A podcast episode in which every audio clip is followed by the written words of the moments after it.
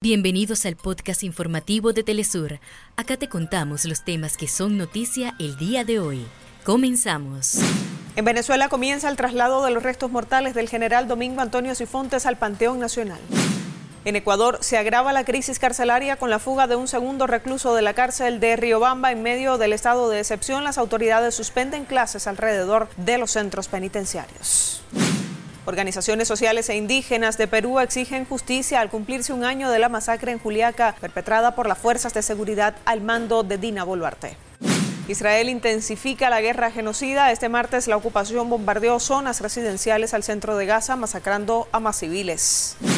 La dominicana Ivonne Lozos logró su clasificación para los Juegos Olímpicos París 2024 tras la actualización del ranking mundial de salto ecuestre.